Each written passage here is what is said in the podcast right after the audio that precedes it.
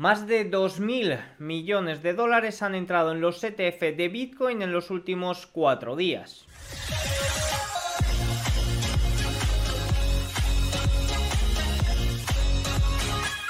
Muy buenas a todos y bienvenidos un día más al canal. Hoy es miércoles 14 de febrero de 2024 y en este momento son las 21 y 16 hora española, 15 y 16 horario ET. Como lo oyen, más de 2.000 millones de dólares han entrado en el ETF de Bitcoin en los últimos cuatro días, que lo han impulsado incluso a superar los 52.000 dólares. Y se está viendo una correlación, una divergencia bastante interesante, que es que el dinero que entra en el ETF de Bitcoin parece que está saliendo del ETF de oro. Desde mi punto de vista aún es pronto para sacar conclusiones de esto, pero sí que es cierto que es un inicio de una posible rotación, una posible tendencia a futuro entre activos de valor que puede ser interesante monitorizar. También en el día de hoy hemos tenido datos de inflación en Reino Unido que no han dado tanta sorpresa como dio ayer los de mm, Estados Unidos. Seguiremos comentando sobre esos datos, algunos puntos interesantes. Ha habido comentarios por parte de la Fed, también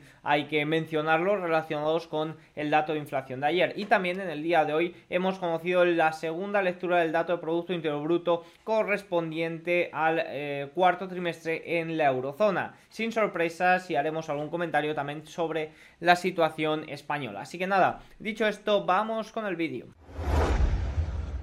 Arrancamos comentando el dato de inflación en Reino Unido. Fíjense que el dato se mantuvo en el 4%, sin cambios con respecto al último dato de diciembre de 2023 y por debajo las expectativas de un crecimiento o de un dato superior al de diciembre de crecimiento interanual de un 4,2%. Fíjense que el dato de enero de 2024 se compara con el dato de enero de 2023 que sufrió una ligera caída. Por tanto, esta caída para luego esta posterior subida en febrero, pues era lo que temían un poco los analistas de que debido a ese efecto base el dato de inflación de Reino Unido podía salir este mes ligeramente superior al dato que tuvimos eh, o a la tasa interanual que eh, tuvimos en el mes de diciembre. No ha sido así, eso son grandes noticias. Sigue siendo doble dígito, fíjense que se, se encuentra por encima del 4%. No, sigue siendo de doble dígito, no, sigue siendo el doble del objetivo del BOE, del Banco de Inglaterra, que es un 2% y el dato se sitúa en el 4%. Hubo una desaceleración en el ritmo de la disminución de los precios tanto para la vivienda como para los servicios públicos, principalmente debido a los cargos de gas y electricidad y transporte. La inflación disminuyó bruscamente tanto para los muebles y artículos del hogar como para los alimentos y bebidas no alcohólicas, 6,9% frente al 8% de diciembre. Esto es una gran, grandísima noticia. La única categoría que experimentó una aceleración fue la de bienes y servicios diversos, que creció un 4,5% con respecto al crecimiento de 4,3% de diciembre interanual.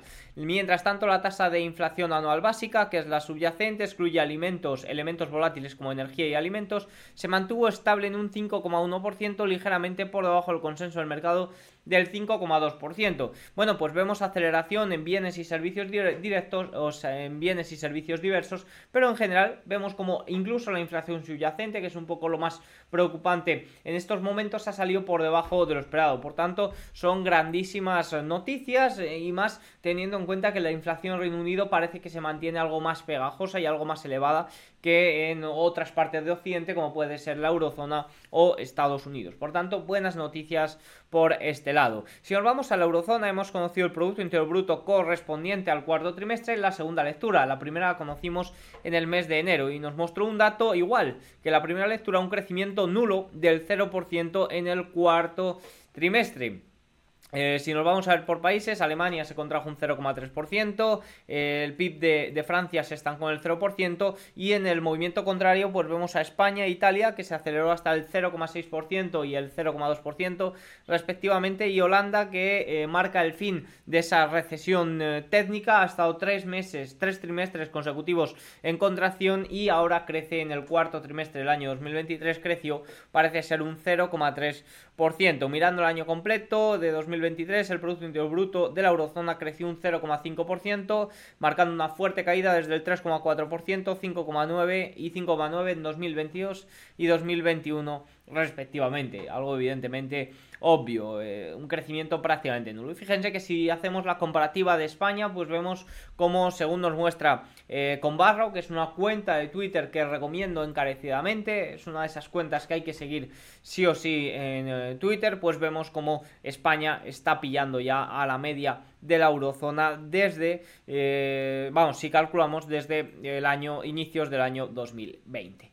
Dicho esto, hay que comentar también comentarios por parte de algún funcionario de la Reserva Federal. Fíjense que dice, eh, no soy partidario de esperar que la inflación se sitúe ya en el 2% en 12 meses antes de bajar los tipos. Eh, aquí nos dice el 2% en el dato interanual esto de 12 meses puede liar, no, se refiere al dato interanual, a, la tasa que conocemos y que ayer se situó pues por encima de, de, lo esperado. Si seguimos siendo restrictivos demasiado tiempo, tendremos que preocuparnos por el aspecto laboral de nuestro mandato. Ojito a lo que dice, porque dice al aspecto laboral de nuestro mandato. Esto es algo que llevo mencionando en numerosos vídeos, ya que la Reserva Federal tiene dos mandatos, estabilidad de los precios y un pleno empleo. ¿Qué ocurre? Pues que los titulares de empleo son muy fuertes. Y aquí esto lo añado yo y le digo, tranquilo, el empleo a tiempo completo disminuyó en 2023, pero el, el parcial aumentó. Todo está bien. Fíjense esta gráfica de los últimos datos de empleo que hace un poco balance del crecimiento de empleo durante el año 2023 y que ya hemos mencionado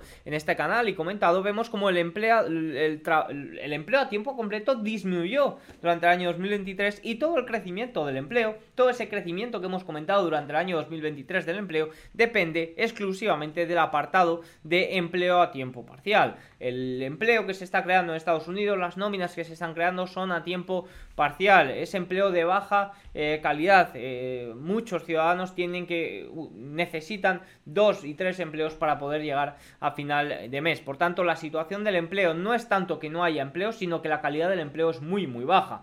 De hecho, ese repunte de ingresos que se vio en, los datos de en los últimos datos comentados correspondientes al mes de enero fue por la caída bueno, correspondientes al mes de diciembre y enero, sí, ambos, eh, fue por la caída de horas trabajadas fue por la caída de horas trabajadas, no por un aumento de los ingresos. Por tanto, todo esto hay que tenerlo en cuenta y, cuando nos dicen que el empleo está ajustado en Estados Unidos, Sí, los titulares son muy fuertes, pero también hay que fijarse un poco en la calidad, en cómo está la sociedad y, por tanto eso también es importante y eso parece ser que es lo que preocupa eh, a este funcionario que ha hablado en el día de hoy. También dijo que la Fed se centra en el PCE y no en el IPC, esto también es importante y lo mencionamos en el vídeo de ayer, y que no cree que la última milla de inflación sea la más difícil. Este ex profesor de la Universidad de Chicago ha estado en el bando Hawkins desde eh, que se incorporó a la Fed.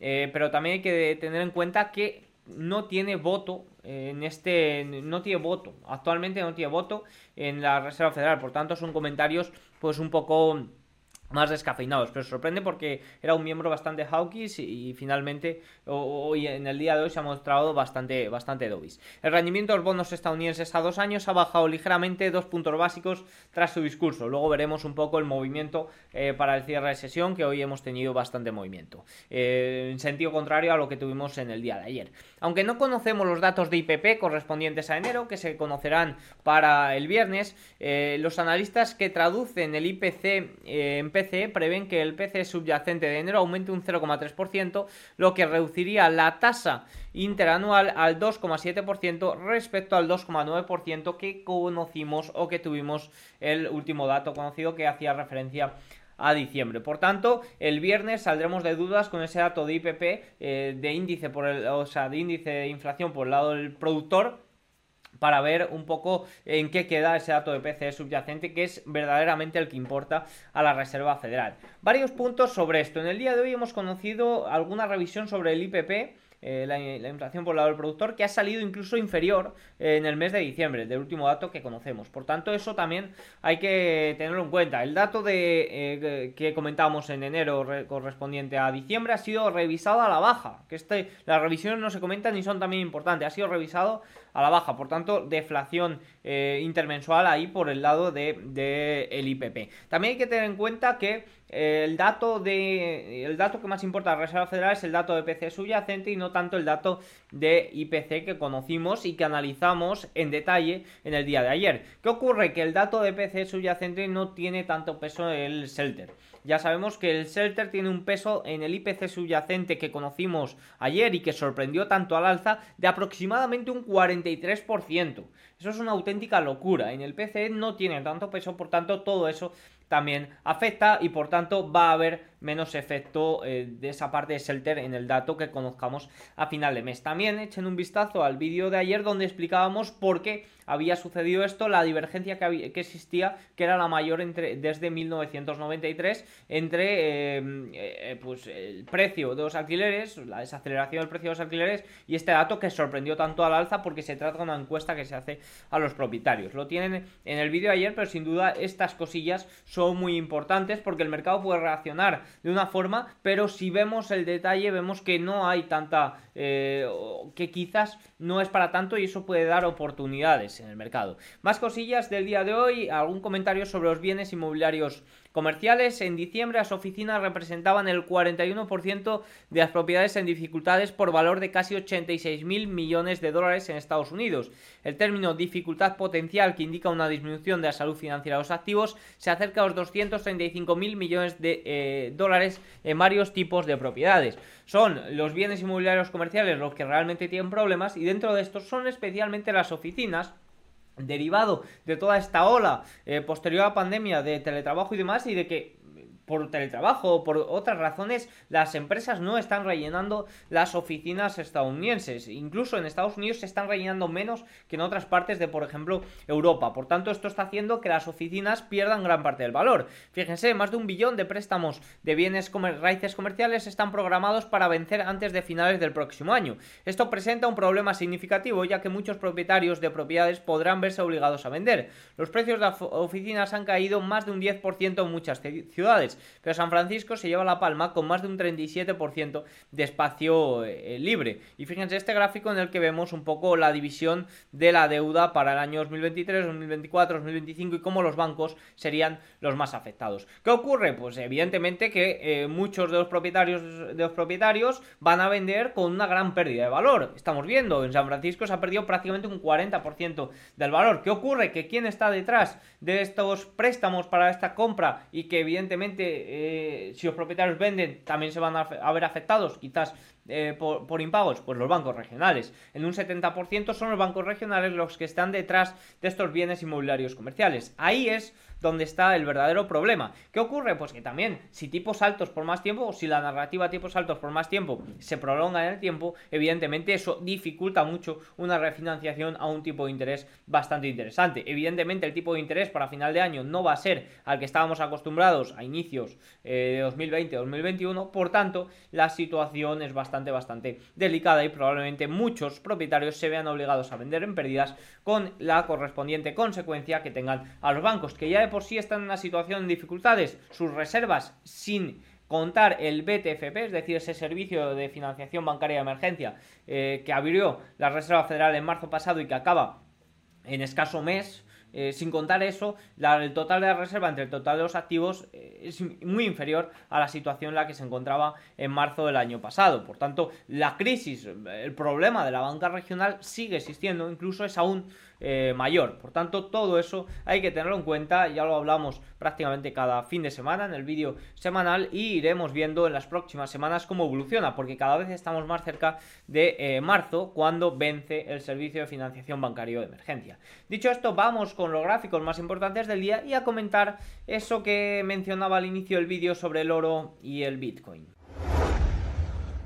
Los ETF de Bitcoin han recibido más de 2.000 millones de dólares de nuevos fondos en solo los últimos cuatro días. Ayer fue el mayor día de entradas desde su lanzamiento con 631.000 no, 631 millones de dólares. ¿Qué ocurre? Pues que fíjense este gráfico, que nos vamos a ir aquí y vemos, las entradas de Bitcoin parecen haberse producido a costa de las salidas de los ETF de oro, que la semana pasada, vieron cómo los inversores reembolsaban 858 millones de dólares antes de la lectura reciente del IPC con lo que las salidas del metal en lo que va de año ascienden a 3.200 millones de dólares. Desde el lanzamiento de los ETF de, de, spot de Bitcoin, los ETF de oro han registrado el conjunto de salidas netas de casi 2.000 millones de dólares, mientras que los ETF de Bitcoin han registrado entradas eh, netas de casi 4.000 millones de dólares. Yo no estoy de acuerdo del todo con esto. Sí que es cierto que el Bitcoin tiende a evolucionar, o desde mi punto de vista va a evolucionar a ser activo refugio el activo refugio digital. Y ahí sí que es cierto que puede competir con el oro, pero desde mi punto de vista en este momento se comporta más bien como un activo refugio. Fíjense una discusión que he tenido por Twitter en el día de hoy sobre la correlación del Nasdaq y el oro. Fíjense aquí como, bueno, eh, se mencionaba que esto se llama descorrelación. Bitcoin es un activo descorrelacionado la bolsa, el Nasdaq, la liquidez y cualquier otra cosa con la que pueda mostrar correlación durante periodos más cortos o más largos, porque la descorrelación permanente es una utopía. Yo no estoy del todo de acuerdo. Sí que es cierto que a 60 días es un activo bastante descorrelacionado, es decir, hoy puede fluctuar más eh, que no, pero fíjense que si nos vamos a ver correlación entre 2020 o 2024, por ejemplo, el coeficiente de correlación es de un 0,86%. Eh, fíjense eh, que, si nos vamos a ver correlación a 60 días, sí que es cierto que la descorrelación es mucho mayor, pero eh, si nos vamos a ver en el, eh, por ejemplo, desde 2016 a 2024, con escala logarítmica, la correlación es incluso aún mayor que ese coeficiente de 0,86 que mencionaba. Por tanto, viendo la descorrelación a corto plazo, sí que pienso que puede evolucionar a que Bitcoin sea un activo totalmente descorrelacionado de, en este caso, el riesgo. Pero sí que es cierto que por la evolución que hemos tenido en los últimos días, también la inflación que creo, en los últimos días, no, en los últimos años, también la inflación que creo que existe en los activos financieros, eh, no, no, podríamos hablar del todo de esta descorrelación en un plazo de tiempo bastante más largo. Sí que es cierto que en el plazo corto, pues existe una descorrelación bastante, bastante clara, como podemos ver eh, aquí. Pero en el tiempo en el tramo largo, de momento todavía es pronto para hablar de ello. Por tanto, también considero que es pronto para hablar de eh, que, haga competencia al oro y que ese dinero que está fluyendo del oro se va a Bitcoin. Yo creo que eh, si miramos las grandes tecnológicas también han tenido un comportamiento espectacular en las últimas sesiones. ¿Y por qué? Es competencia del oro. Desde mi punto de vista, eh, se me plantea una incógnita bastante, bastante difícil de resolver en este momento ahí. Sí que pienso que puede llegar a ello y que va a evolucionar a ello. Pero hablar en este mismo momento de ello, de que eh, es el dinero que sale de oro lo que está entrando a Bitcoin, lo tengo bastante, bastante en duda. Sí que es cierto que, como digo, evolucionará a ello. Pero en este momento eh, me entran dudas, no sé qué pensáis vosotros, tampoco eh, podemos sacar un análisis exhaustivo a nivel cuantitativo de todo esto en este momento, pero evidentemente las salidas de oro son especialmente por esta narrativa de tipos altos por más tiempo que ha inundado el mercado desde inicios eh, de enero, de hecho, desde, sí, desde mediados de enero. De hecho es que el oro debería estar mucho más abajo, debería de haber salido mucho más dinero del oro viendo cómo están los rendimientos reales, es decir, yo creo que la mayor competencia del oro son, los rendimientos reales en este momento y no tanto el Bitcoin que se comporta más bien como un activo eh, de riesgo como hemos visto aquí en tiempos, eh, un poco, en periodos de tiempo un poco más largos, vemos como la correlación es, es prácticamente máxima. de hecho, la correlación, el coeficiente de correlación desde 2016 hasta 2024 creo que superaba el 0,9%, una escala de menos 1 a 1, por tanto eso es muy, muy alto. Por tanto, me plantea dudas. No sé qué, qué, pensáis vosotros, dejadlo en comentarios, pero en este momento me parece pronto para hablar con tanta certeza de que el dinero que sale de oro va a Bitcoin. Trataré de hacer más estudios sobre ello a nivel eh, cuantitativo, ahora que estoy empezando a tocar mucho esa rama y que por supuesto en un futuro eh, lo agradeceréis todos vosotros, todos los oyentes. Dicho esto, vamos con un punto también importante. Este gráfico muestra o bien el fracasado, eh, el fracaso total de la dirección o bien lo mal que se está haciendo las cosas en Alemania como lugar de negocios con elevados precios de la electricidad. Las acciones de eh, Group han caído un 62% en los últimos 5 años, mientras que la competencia, sobre todo estadounidense, ha registrado fuertes eh, ganancias. Fíjense que aquí también tenemos Aceror eh, Mittal. Al final, esto nos muestra un poco la evolución de los últimos años de Alemania y en especial de Europa. Siempre digo que la decadencia es de Occidente, pero está mucho más acentuada en el viejo continente europeo.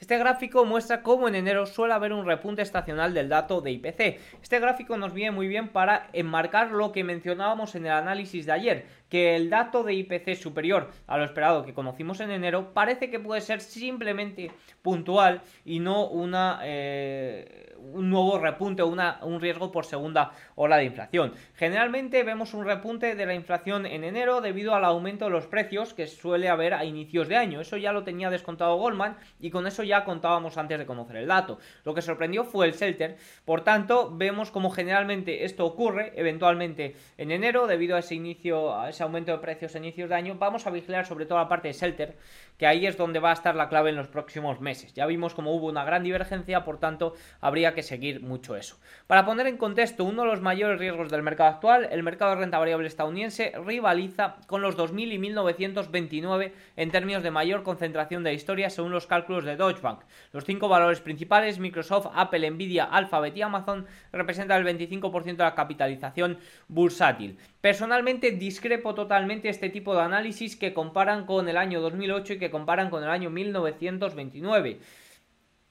Discrepo totalmente, ya lo he argumentado en numerosos vídeos, he explicado cómo el crecimiento o el rendimiento anualizado de un 28% de las 7 magníficas desde el año 2019 está prácticamente totalmente respaldado por el crecimiento de los ingresos. Si estamos hablando de burbuja, podríamos hablar de un inicio de burbuja, pero es que ni eso, no estamos en un inicio de la burbuja, no estamos en una situación como la que estábamos en su día. Sí que es cierto que son muy poquitos valores los que están tirando del mercado. Y esto puede llevar a uno o que la amplitud ampli eh, vaya aumentando y que los pequeños valores acompañen este movimiento al alza o que haya correcciones debido a la extensión que está viendo en los siete magníficos o en los principales valores. Pero discrepo totalmente si comparamos con otras situaciones de burbuja. Básicamente eh, porque discrepo, porque eh, para ello debería de, separarse totalmente el rendimiento de, el rendimiento en bolsa del crecimiento de los ingresos, algo que no está sucediendo en este momento. Que los ingresos empiezan a fallar eh, frente a las estimaciones, ok, ahí te lo compro y ahí es cuando podríamos ver grandes liquidaciones en los siete magníficos y en los grandes valores. También eh, en el día de hoy leía sobre los riesgos que tiene Nvidia y que otras compañías como... No, sobre todo leía que eh, uno de los grandes riesgos a futuro que puede tener Nvidia es que sus grandes clientes son los otros 4 o 5 magníficos que también están empezando a fabricar sus propios productos o a intentarlo.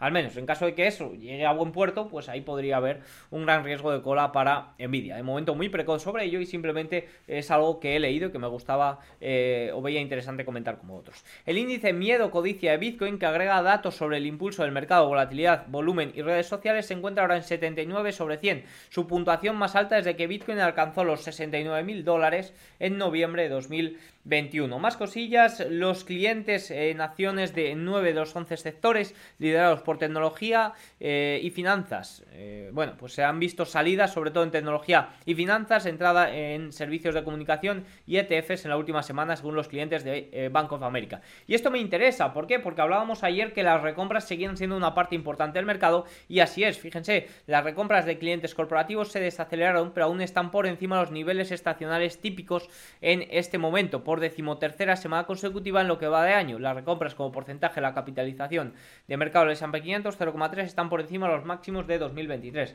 Las recompras siguen siendo una parte importante del mercado. Dicho esto, vamos a ver el cierre de sesión.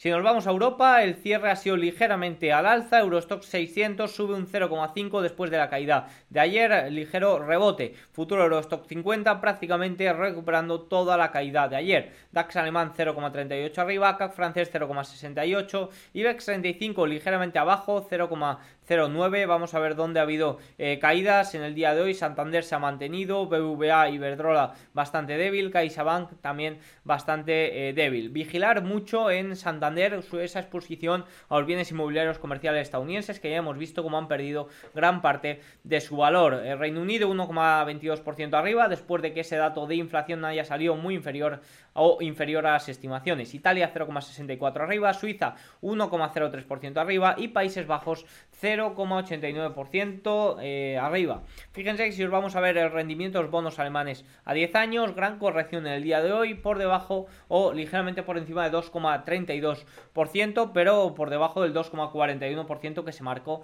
en el día de ayer. Si nos vamos a Asia, en el día de hoy que ha vuelto a abrir el Hansen, ligero movimiento a la arriba, 0,89%.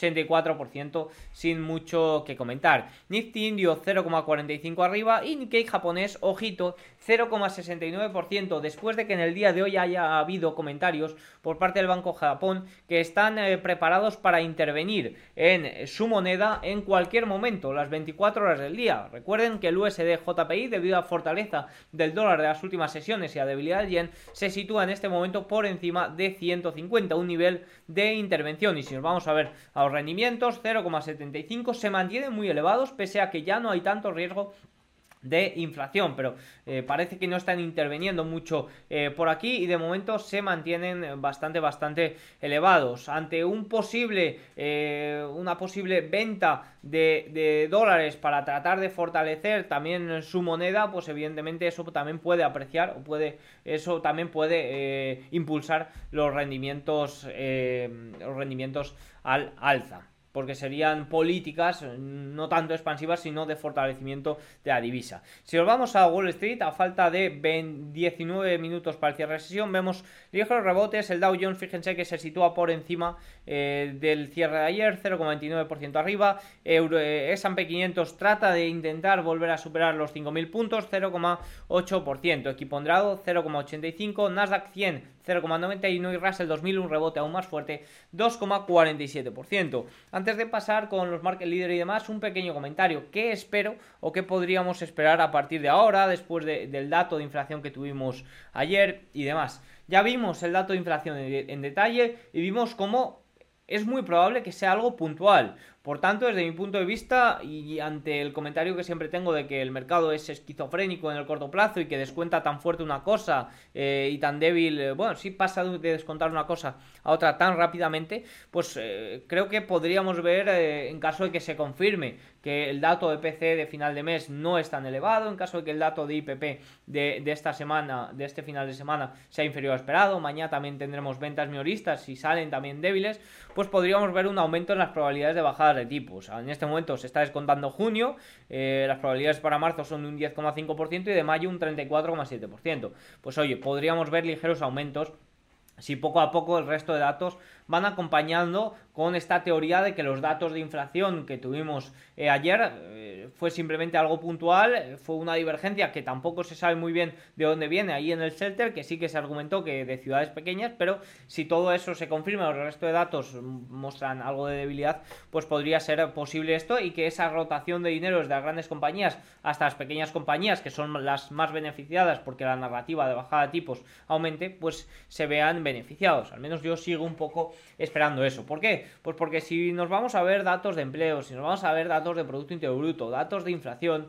vemos como eh, los dos primeros eh, tienen una pata eh, por parte de ofrecer unos titulares fuertes, bastante, bastante grande por la parte gubernamental y por la parte de elecciones. por tanto, eso hay que tenerlo en cuenta. Si vemos el detalle, vemos que son datos mucho más débiles. Lo hemos visto con el empleo. El empleo a tiempo completo no creció en el año 2023, por mucho que el dato oficial nos diga que el empleo creció. Claro que creció, pero a tiempo parcial, no a tiempo, no a tiempo completo. Lo mismo ocurre con el Producto Interior Bruto.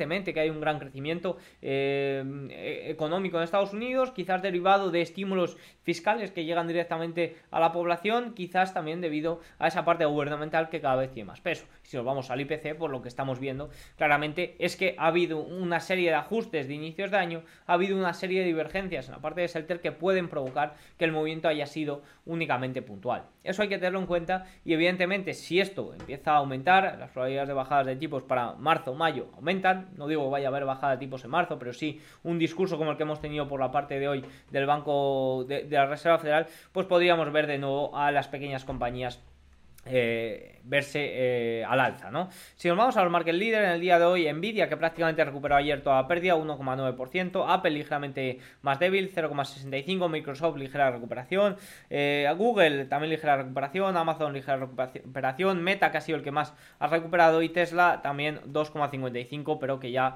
estaba afectado. En general los market leaders están teniendo rebotes pero menores que los pequeños valores. Fíjense que si os vamos a ver por industrias, en el día de hoy industrial y real estate y tecnológicos están viendo más beneficiados, real estate e industrial muy beneficiado por esa narrativa de tipos de interés y evidentemente rebotan después de la caída de ayer. Y si nos vamos a ver por capitalización bursátil, pues vemos como las micro y las small el día de hoy también están teniendo un rebote mayor. Si volvemos a mm, Volvemos al tablero, fíjense cómo el rendimiento americano a 10 años corrige después de los comentarios de los funcionarios del día de hoy, después del gran movimiento al alza de ayer, 4,25% eh, en este momento. Lo que mencionamos ayer, ¿se puede ir por encima del 4,5%? Pues hombre, viendo los detalles de los datos eh, últimos que hemos tenido, se antoja difícil, pero vamos a ver estos datos de, final de semana, ventas minoristas, IPP, si acompañan o no acompañan. El VIX, después del gran movimiento al alza que llegó a superar incluso los 18, en el día de hoy corrige 14,41 en este momento. West Texas, el petróleo corrige después de datos de inventario que mostrará mayor eh, un aumento del crudo estadounidense. Oro ligeramente abajo en el día de hoy, 0,10%. Bitcoin que ha llegado a superar los 52 mil dólares, por encima eh, sube un 4% en el día de hoy. Fíjense que si nos vamos al TLT, ligero rebote en este momento, apoyando en este nivel de soporte del 92-93 comento lo mismo que comentó, eh, comentaba antes. Evidentemente se puede venir mucho más abajo, se pueden ir los rendimientos mucho más arriba. Pues sí, claro, evidentemente, si la narrativa de tipos altos por más tiempo realmente eh, es, es, cierta, pues claro, claro que sí, pero ya saben, venimos ahora mismo, estamos muy cerquita de marzo, ahí puede haber problemas de liquidez, tenemos ese problema en los bancos regionales, también habrá que ver cómo se tolera eso y sobre todo vamos a ver eh, si los siguientes datos acompañan este dato tan fuerte de IPC o si es algo puntual, ahí es donde va a estar la clave, pero sin duda en este momento, ante la perspectiva de bajada de tipos para el año 2024, puede ser una eh, interesante oportunidad el TLT eh, o el movimiento futuro que tenga el TLT por debajo de niveles importantes.